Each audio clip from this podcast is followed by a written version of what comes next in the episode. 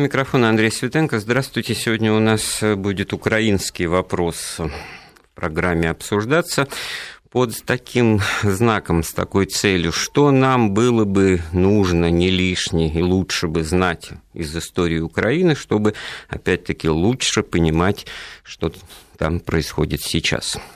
Рядом со мной в студии моя коллега Виктория Шейна. Сегодня у нас в гостях доктор философских наук Александр Цыпко. Александр Сергеевич, Добрый приветствую день. вас. Добрый вечер.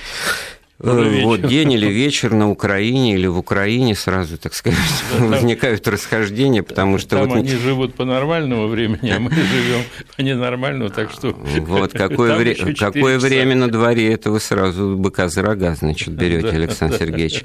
Ну, дело-то в том, что вот действительно надо определить какую-то платформу, с чего начинать. Со времен Киевской Руси, прото, так сказать, реальности, действительность, наверное, это тоже не лишнее будет напомнить, помнить.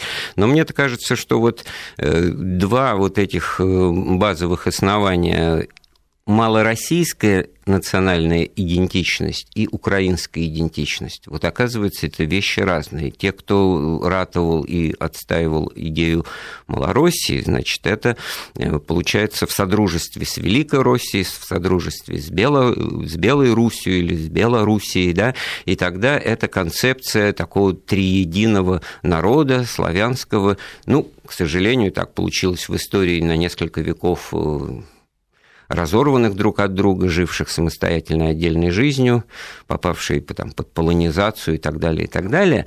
Но все таки это поиски, значит, вот корней общих, да, и союза с Россией. Такая концепция первая. А вторая – это сугубо вот галицийская или западная Украина, которая веками, значит, жила в составе Польши, то потом Австро-Венгрии, и в ней выработалась идея идентичности, само... национальной самодостаточности, уже такая сугубо, так сказать, изолированная, которая пытается себя на восток Украины и в центр Украины продвинуть, не встречая там полного и окончательного взаимопонимания. И вот тут-то еще для затравки сто лет с начала Первой мировой войны, 1914 год, тогда ведь, когда она началась, в спешном порядке российское государство начало вырабатывать планы какие-то, значит, объяснения, ради чего и за что воюем. И тогда возникла вот эта концепция воссоединения с Галицкой и Волынской Русью, общество любителей русской карты, в которой объясняли, что это вот Червона Русь, это еще одна Русь, ну, собственно, так исторически-то и было, вот. И главное, что народ тамошний, он, значит, тяготеет к Москве. Там действительно было много москвофилов, русофилов. И чтобы было понятно, что Австро-Венгрия, который был фиолетов для всех этих русинов, живших там в Владомере и Галиции, она устроила даже концентрационные лагеря или как они там назывались, эти лагеря, для перемещенных лиц интернировала несколько тысяч вот наиболее активных представителей. И кое-кого расстрелял. Да, и православное духовенство и прочее, прочее. И благо война начиналась удачно для нас, и Львов вот взяли в начале 15 года, и встал вопрос о том, чтобы и русинов взять под патронаж руководства Русской Православной Церковью, Святейший Синод, и это все было принято, а потом, значит, война покатилась на, на восток, и оказалось, что эти люди испытывают большие проблемы. Это вот просто так, как бы вот пунктир такой, если обозначить. Может быть, вы скажете что-то другое для вас? Ну, значит, абсолютно, во-первых, в отношении Западной Украины, абсолютно то, что, что мы не учитываем. Мне вообще кажется, вот, что нынешняя ситуация вообще в России, вот такая моральная, такая духовная, в каком-то отношении даже хуже советской. В советское время вам многое нельзя было знать, многое было под запретом многое... Так вы о нас, а мы о них. Да, историческое. Я, нет, я говорю, а сейчас, казалось бы, все открыто, все вот многое из того, что вы говорите, но правду вот а мы никак не хотим впустить свое сознание и в своей политике в отношении Украины руководство правдой. Но комментарий к тому, что вы говорите. Здесь несколько не точно, потому что, значит, во-первых, абсолютно, что уходит из сознания, это я не буду повторять, а то, что на самом деле в период Первой мировой войны э, в Западной Украине, которую мы сейчас клянем на всем на свете и считаем собственным врагом, никаких антирусских настроений не были, напротив, были прорусские настроения.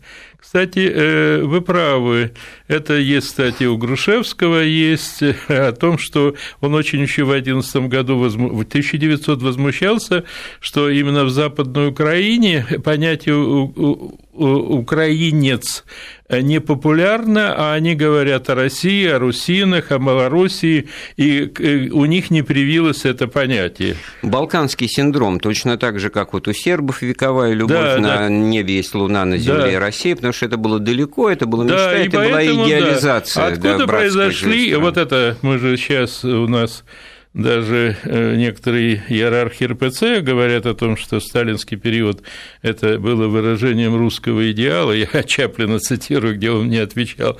Это, конечно, все произошло именно в результате тех репрессий, которые произошли тогда в 1940 году, когда вошли наши туда войска, в соответствии с дорогом э, значит, Риббентропа э, Молотова, Риббентроп Молотова. И тогда, кстати, вы должны знать, что и тогда нас встречали, в общем-то, довольно хорошо.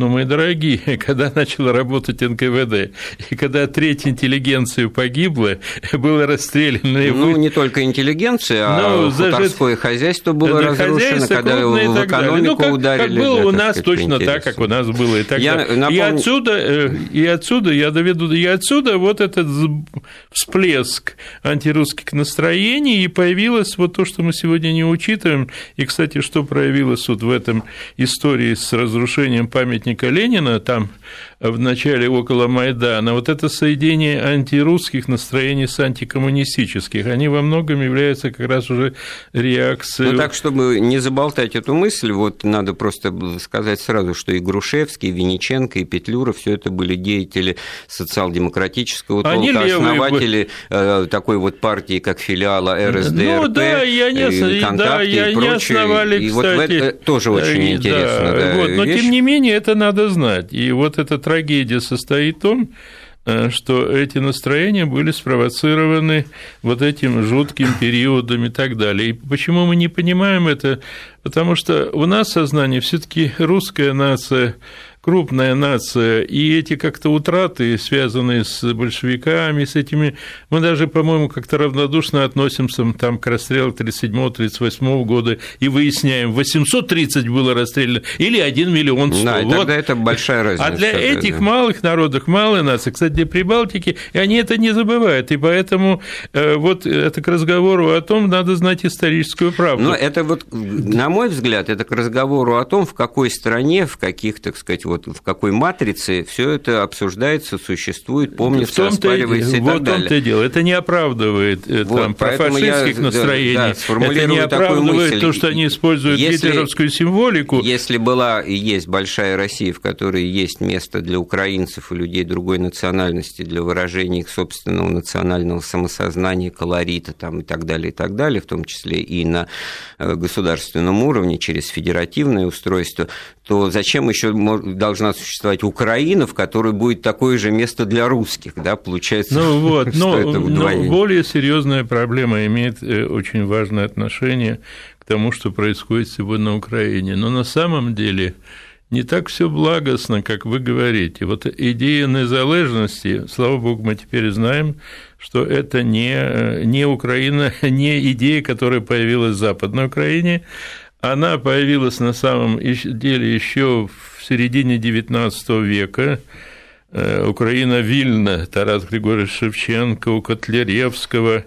Э, и она с самого начала несла два момента – там не было идеи, вы правы, там не было идеи независимого русского, э, украинского государства, там была идея конфедерации, она, кстати, была до 18 года, она практически... Но она уже на практике осуществилась. Да, Александр да. Сергеевич, Но извините, это ради бога, важно. я все таки назову номера телефонов, чтобы Давайте. нам могли, так сказать, звонить и спорить с нами.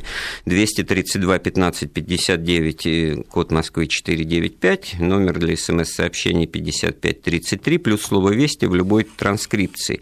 Так, украинский вопрос, вопрос об истоках и природе украинского национализма и особенностях вот, понимания украинской государственности, через эти, в общем-то, часто упоминаемые у нас на слуху находящиеся слова «незалежность», «самостийность», это, в общем-то, вещи, Да, вот оно имеет отношение, же, да. и оно имеет именно, э, вот если там это была э, воля это, прежде всего, она связана с освобождением от крепостного права. Украинцы, кстати, намного болезненно переносили крепостное право, потому что оно у них появилось только при Катерине в 1770 году, и отсюда вся это новое украинское национальное самосознание, оно сформировалось, э, вот это видно Э, у Шевченко, я сравнивал дневники Олеся Гончара, но это советское время, те же самые у него воспоминания о сталинских репрессиях, о Голодоморе, о трагедии украинской народе и то же самое понятие доля.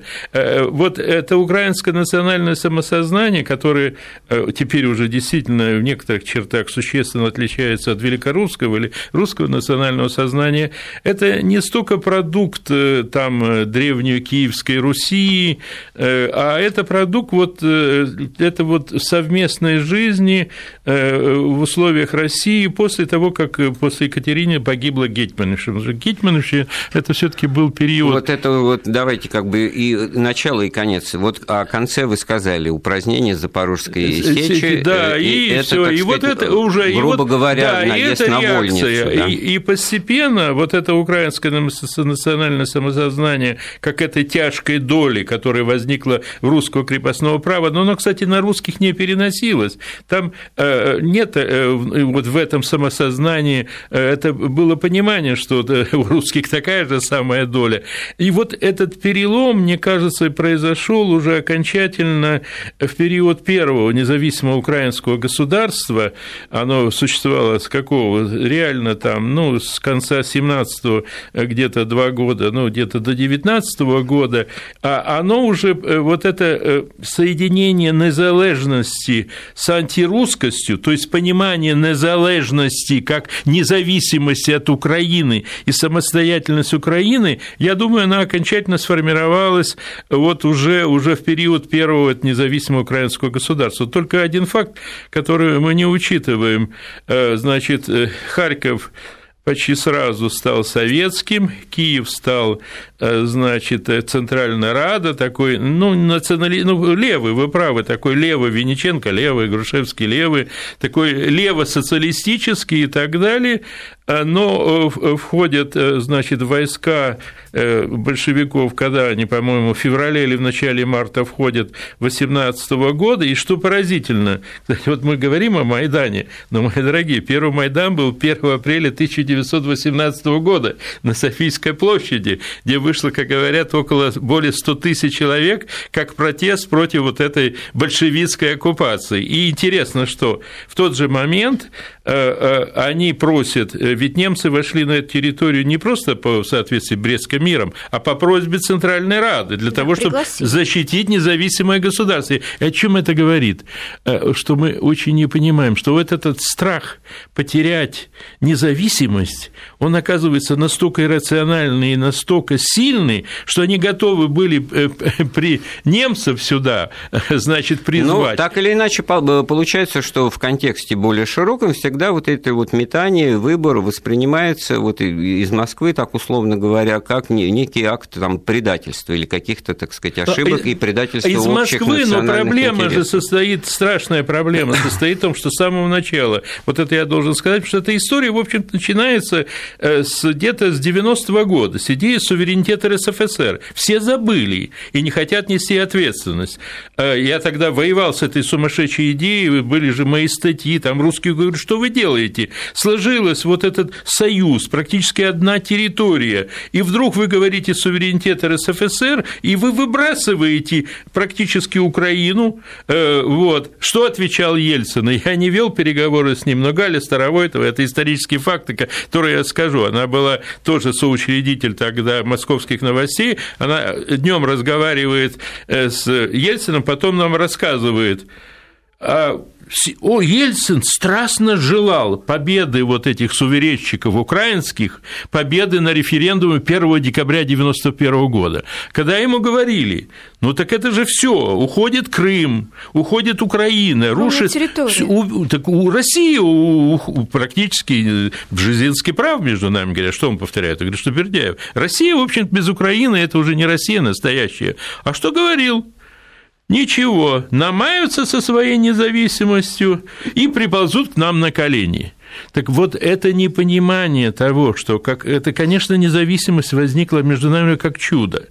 Э, но когда 45 миллионов э, получили независимость, государственный статус, и возникла новая национальная элита – и, кстати, не без помощи Запада, которую кормили даже бедные поляки, все время возили украинскую интеллигенцию в Варшаву, я помню, в 90-е подкармливали. Она, естественно, э, и вот чего мы не понимаем, она, с одной стороны, экономически здесь... Ну, Александр Сергеевич, ну но, хорошо, но я доведу до конца. Понятна, нет, это нет? непонятная мысль до конца. Одна, с одной стороны, экономически связана с Россией, но все ее самосознание и в этом смысле, чего мы не понимали, это очень важно, почему Янукович ни в коем случае не войдет в таможенный союз, его команда, при всех якобы, почему мы его начали обвинять как предатель России и так далее. Да потому что сама власть Януковича и все его элиты, она возможна только при существовании независимой Украины. И поэтому он мечется вот между Россией и так далее. Вот этот фактор,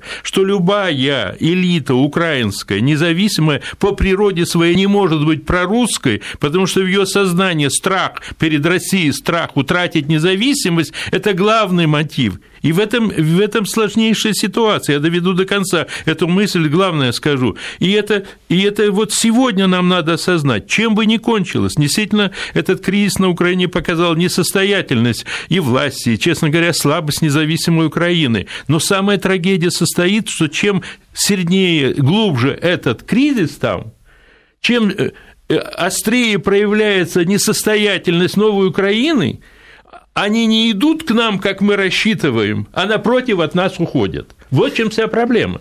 И даже без лишних в кавычках просьб, которые объективно вот выражаются в том, что значит, Украина не страна, что 45 миллионов там неразумных людей, которые значит, почему-то считают, что они страна, а на самом деле это часть единой и неделимой. Мне кажется, что вот такими посылами никого к себе ну, так, так сказать, не, не вернешь, дело, не так, ну, Мои дорогие, все время, к сожалению, даже иногда из государственных телеканалов мы попускаем людей, э, э, которые, может быть, искренне, они не хотят, э, любят Россию, Россию и так далее, но они не понимают своими разговорами, а изначальная несостоятельность России или несостоятельность их экономики, что, наверное, близко к истине и так далее, тем не менее они возбуждают вот это отторжение, которое вылилось, по крайней мере, в первой части Майдана. Ведь мы теперь э, делаем акцент на этих боевиках, на правом секторе, действительно на этих вандалах и так далее, э, просто бандитах, но забываем, что в первые дни Майдана это были 500 тысяч людей, и при прежде всего киевляне. А вот это мы не хотим видеть. Так вот, это возникло в силу того, что вот мы не хотим э, как бы увидеть эту реальность и учитывать, и защищать свои интересы в рамках реальности. Ведь мы намного большего много достигнуть можем именно таким путем, чем оскорблять вот, достоинство людей. Вот так. смотрите, какая интересная вещь. Ну, в принципе, э, шла бы речь о Венгрии, о Чехии, там, о Словакии, э, о практически десятки стран, которые в составе э, Австро-Венгрии были сто лет назад, или там Российской империи и, соответственно, Германской империи, но нормально мы воспринимаем национально-освободительные движения в этих странах и тягу к провозглашению независимости у сербов, у хорватов там, и, и так далее. А вот про западных украинцев, да, ну, я не знаю, как их там еще можно назвать, гуцулов или русинов, вот нам пишут из Москвы, политическая проституция в генах у Западной Украины.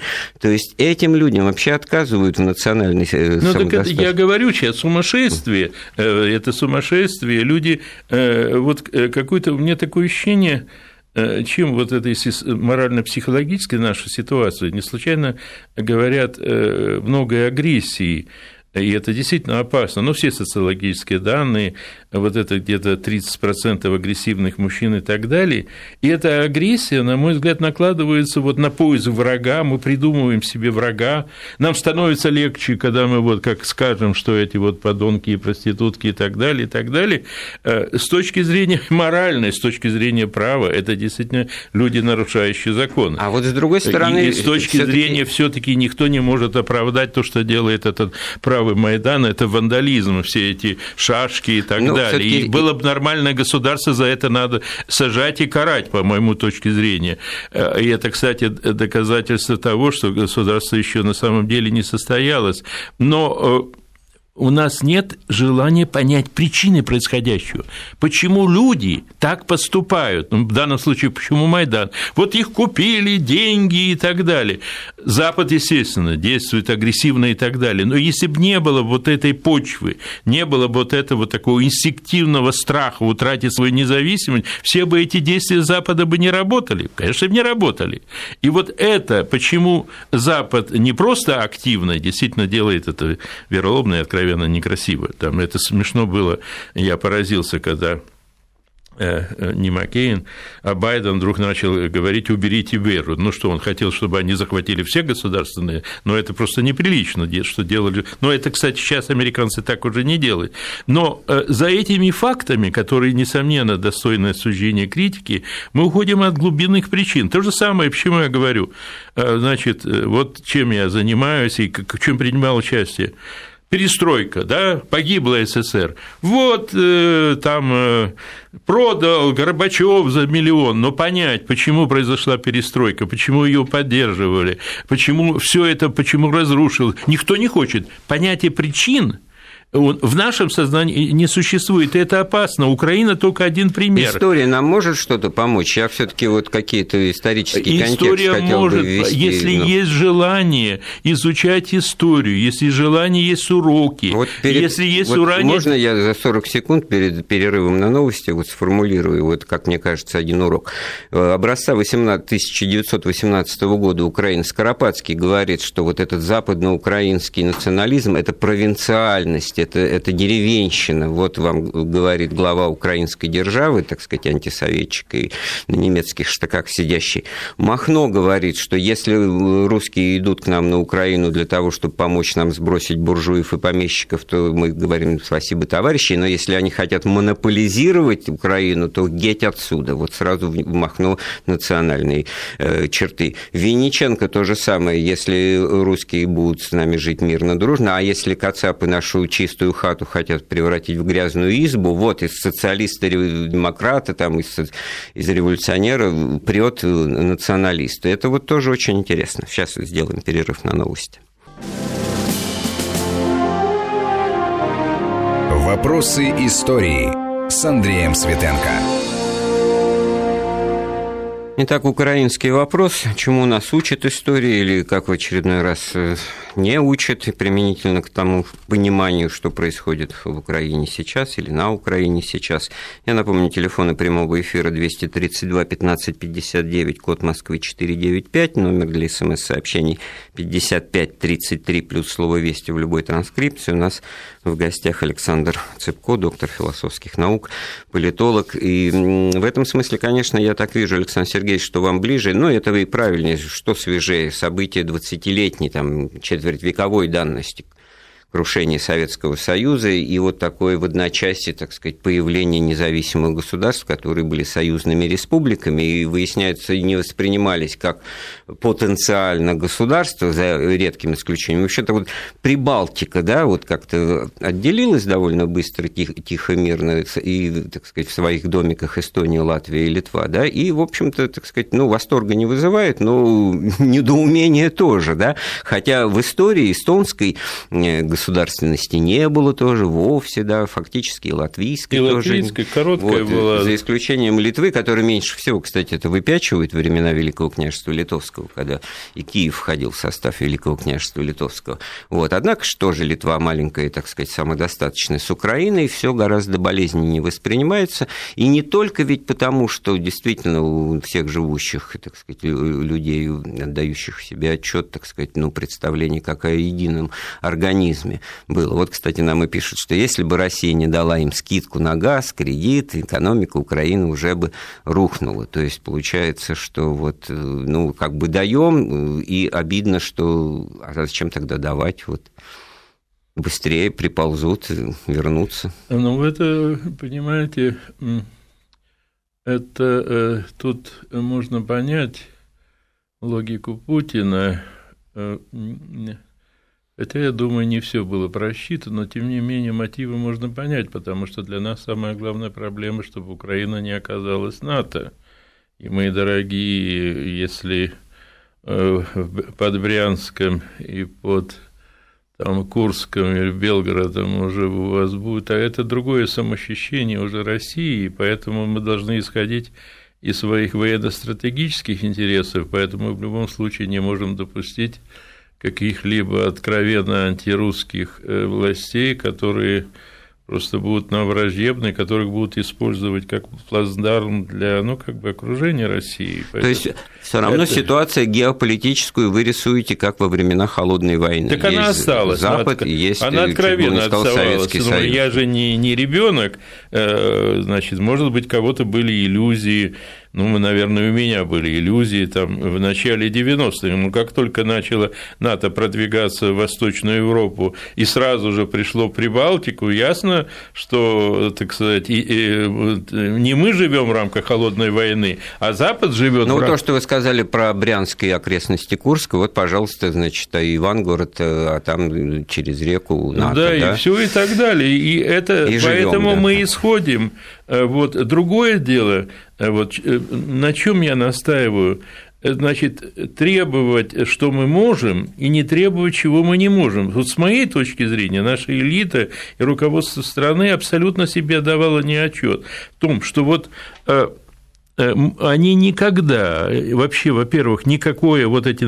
Не, Янукович не прорусский, мы ошиблись, но не может быть прорусским вообще какой-либо руководитель этой страны, если для его независимости основной угроза это в сознании остается Россия. Сама идея независимости – это трагедия. Они выходят из нашего мира, они выходят из нашего мира, и для них это понятно в силу истории, вот эта угроза снова войти в этот мир. И если, честно говоря, наверное, для простого народа и больших людей э, этой угрозы, наверное, у многих нет, особенно, насколько я знаю, ну, по крайней мере, на юге юге, востоке, то для элиты это угроза. Она уже не элита независимого государства, а она, как была во время Советского Союза, элита провинциального Киева. Вы тоже это учтите. И поэтому мне думается, что вот э, э, наши претензии э, или войдете в таможенный союз, и тогда, ну, кстати, мы от этого отказались, и Путина, или, значит, идите в Евросоюз. Вот этого нельзя было жестко требовать, но, с другой стороны,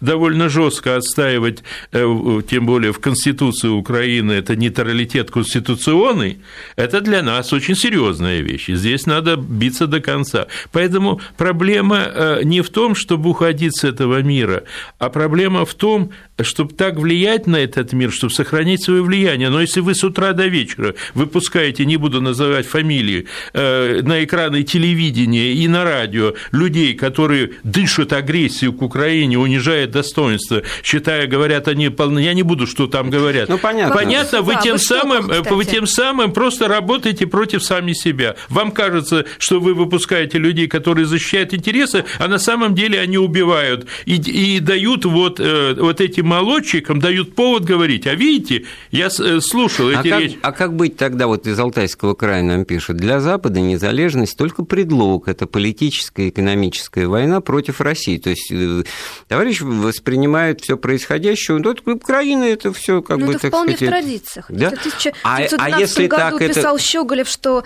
украинство – результат польских, австрийских, немецких и других антироссийских интриг, это еще оттуда идет?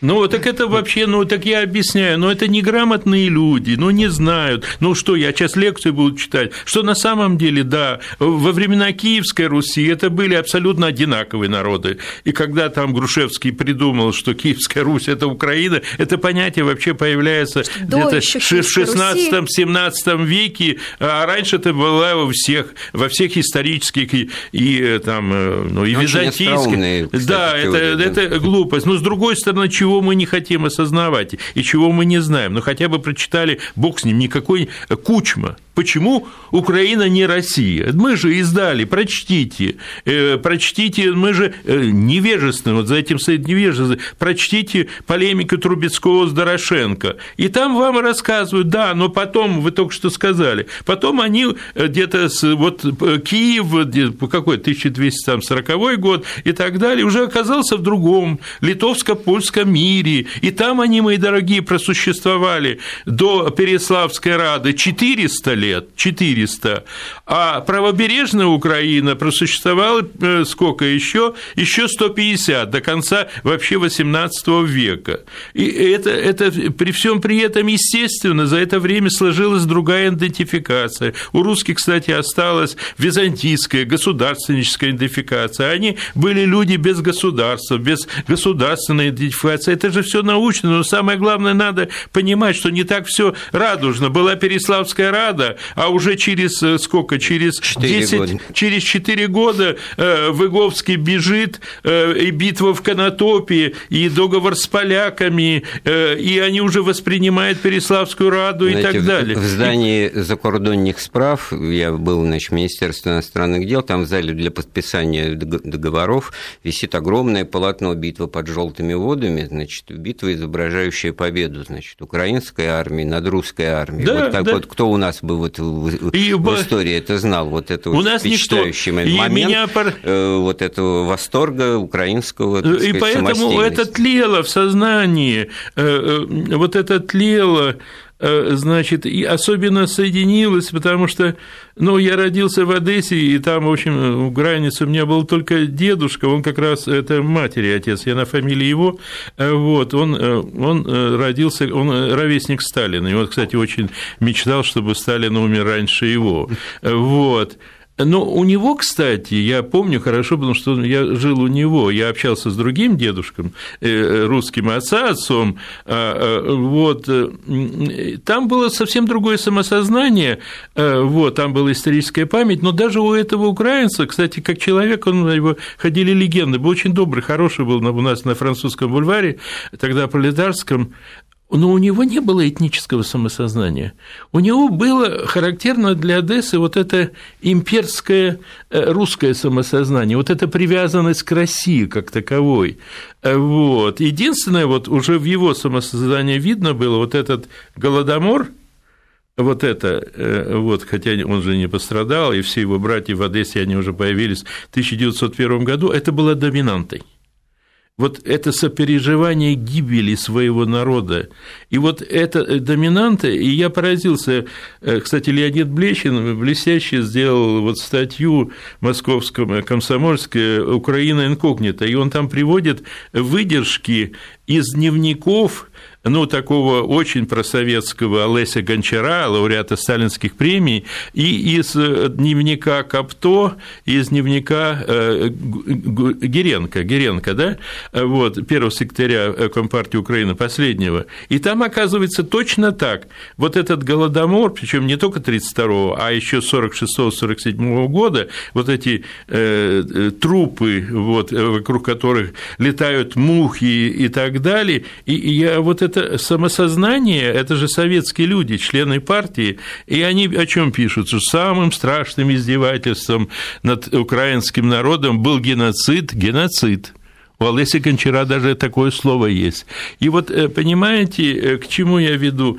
Э, что все таки конечно, это общее. Надо обязательно сказать, чего... Вот когда мы говорим о разделенных народах, то тогда надо быть очень точной. Это не значит вот э, Западная Украина, это, а вот центральная. На самом деле с этой точки зрения никакой разницы нет, это наша утопия. А вот моя родная Одесса, Новороссия, Крым, и в какой-то степени Донецкая область, и, может, Днепропетровская, и рядом Ростов, Донбасс, Краснодар, ну, конечно, это разделенные, но проблема состоит в том, о чем мы не говорим, что вот, конечно, там какой-нибудь вот житель Новороссии, как правило, это русско-украинские смеси, вот, очень, ну, близок там абсолютно крымчанину, к одесситу, но на самом деле уже житель Краснодарского края намного ближе к одесситу, чем э, он... Вот э, и, и нет вот еще последней скрепы, которая бы рождала какую-то общность вот русско-украинскую как единое слово, как единое понятие, и вот ну, не выкристаллизовалось еще. Ну, такого... Так, ну, я а же... то, получается, вот и у вас один дедушка украинец, другой русский, а вы вот извольте ответить, а вы-то кто, украинец а, или русский? А я вам говорю. Вы, вот... вы ответите после выпуска вот. новостей, подумайте. Ну что ж, мы продолжаем обсуждать украинские вопросы. И пришла в голову такая мысль, что вот это вот самое украинство, идентичность и понимание, так сказать, того, что человек живет в независимой стране под названием Украина, оно нисколько не связано с национальностью, собственно, с этническим происхождением, да, потому что не это, как мне кажется, определяет. А вот, но проблема состоит в том, ну, там вы спросили... Вы говорили об элитах, да, которые... Вот, вы меня там лично... А там много русских Лично спросили. Да. Но вот это, конечно, вот юг России, Новороссия, но вот действительно вы спросили, а то меня там упрекали даже чуть украинским националистом, один слушатель чуть не сделал. А, но а, обратите внимание, что Mm-mm. А как складывалась вот даже вот э, моя личная судьба? Ну, а, э, да, по линии матери э, дедушка украинец, но бабушка полька, Едвига Домбровская. Значит, по линии, значит, отца, да, мать у него такая косапка Шаповалова. Но, с другой стороны, отец его наполовину латыш, наполовину русский. Он потомок этих знаменитого генерала-лейтенанта Андриана Карповича, значит, Денисова. Но он не получил, значит, дворянство дворянства, почему я стал революционером, потому что у него же был отец латыш и так далее. Но у всех этих людей, которыми я общался и которые меня воспитали, так мне э, получилось, что реально меня воспитали бабушки и дедушки. У них всех было русское вот это культурное самосознание, вот это это проблема языка, это э, приобщение истории. Естественного потомка дворян, естественно, он мне рассказывал с детства там, э, ну, на 3-4 колена. Вот у него, значит, это было самосознание вот такой русскости. Хотя этнически же он сам был наполовину латыш, вот, и фамилия-то латышская же, Загуза.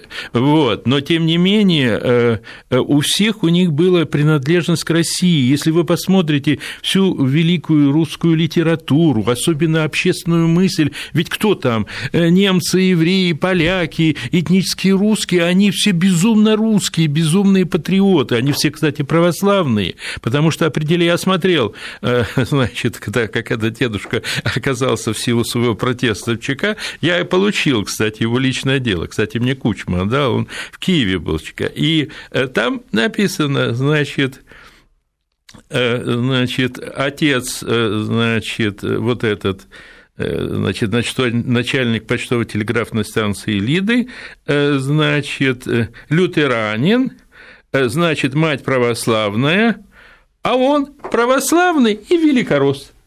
То есть идентификация была по религии, по да. э, и никого это их кровь. Я не слышал разговоры о крови. Александр Сергеевич, вот нам пишут из Свердловской области очень характерная фраза, по-моему. Украина продолжает отделяться от Советского Союза. Умница, умница, очень умница. Э, Фантасмагория, да? Да, и он прав, потому что вот эти события, которые я вспомнил вот с этим памятником, ведь какая мотивация? Они же разрушают Ленина как символ Советского Союза. И вот, и, кстати, в этом великое противоречие э, нашего и в идеологии. Но логика очень простая. Я сейчас дал независимую статью, не знаю, выйдет она на днях или нет.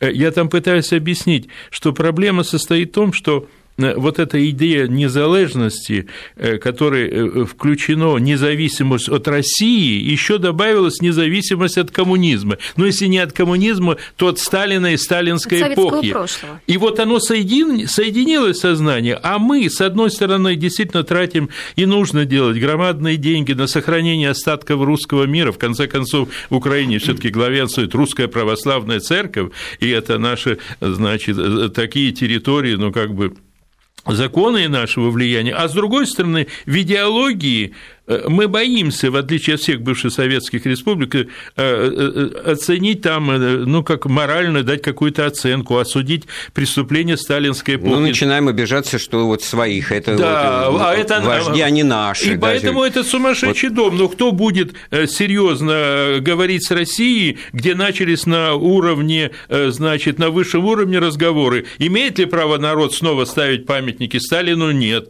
Или, или разговоры о том, что Э, сталинизм и советская эпоха – это выражение нашего русского ценностного культурного кода. Ну, и почему мы не понимаем же, это внешняя политика. Одно дело, когда Путин, по крайней мере, до сих пор говорил, что Катынь – это преступление тоталитарного режима, а другое дело, когда теперь оказывается советский строй, это не тоталитарный режим, а реализация идеалов русского человека. И что тогда получается, что Катынь – это э, идеал э, русского или русского? Мы даже не понимаем, насколько наша идеология, правильно очень сказал человек, насколько наша идеология опасна для проведения ну, разумной внутренней политики. А мы ее не приводим в соответствие. Мы считаемся только вот с настроением э, людей, которые, не знают, имеют, вспоминают, вот хорошо об этой эпохе и так далее. Причем, на мой взгляд, это верно. Украина не, не просто уходит от России, а уходит от советской России, э, от той России, которая не сумела, по крайней мере, конечно, было уйма достижений в этой России, это надо знать и помнить, но не сумела морально в судить. В национальном вопросе. Да, не судить,